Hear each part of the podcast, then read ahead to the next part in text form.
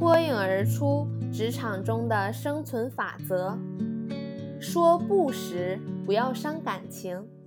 和别人交流时否定别人，否定别人的言论和行为是一件很容易伤害感情、导致尴尬局面的事情。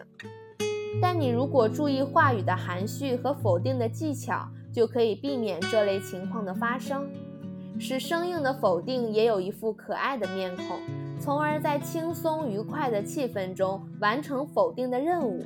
这样的效果，你何不试一试呢？微笑是人类的本能之一。当你正为一个需要你立即表示赞同与否的问题难住而大伤脑筋时，也许微笑可以助你一臂之力。当你一个朋友说：“我想请你吃晚餐，可以吗？”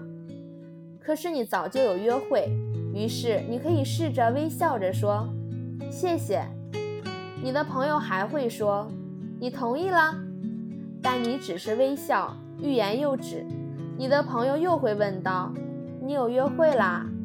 于是你可以微笑着点头：“嗯，是的。”这时他只好说：“哦，对不起。”于是你可以说：“没关系，我也很抱歉。”就这样，一句对不起和一句没关系，同时给双方下了台阶。并没有产生或留下不太令人愉快的气氛和印象。还有，你可以用以谬还谬的方法，也叫将错就错，类似于推理上的归谬法，即先假定对方是正确的，然后按照这个思路做出一个新的结论，而这个结论又是明显荒谬的，因此后者的显然不成立，也就证明了前者的错误。从而实现否定的目的。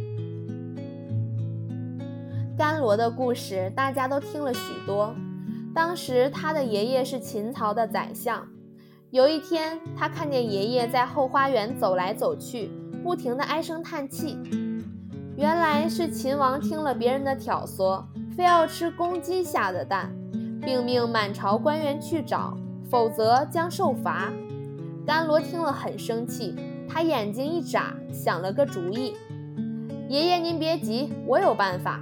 明天我替您上朝好了。”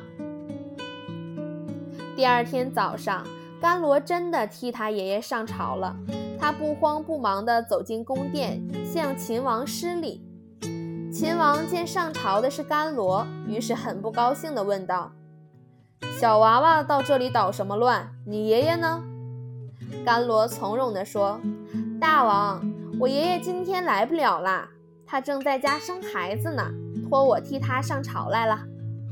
秦王听了哈哈大笑，这孩子怎么胡言乱语？男人家哪能生孩子？甘罗说：“既然大王知道男人不能生孩子，那公鸡怎么能下蛋呢？”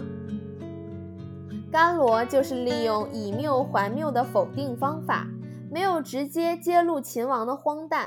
而是顺杆上，引出一个更为荒诞的结论，让秦王自己去攻破自己的观点，并在巧妙的回答中暗示其荒谬性。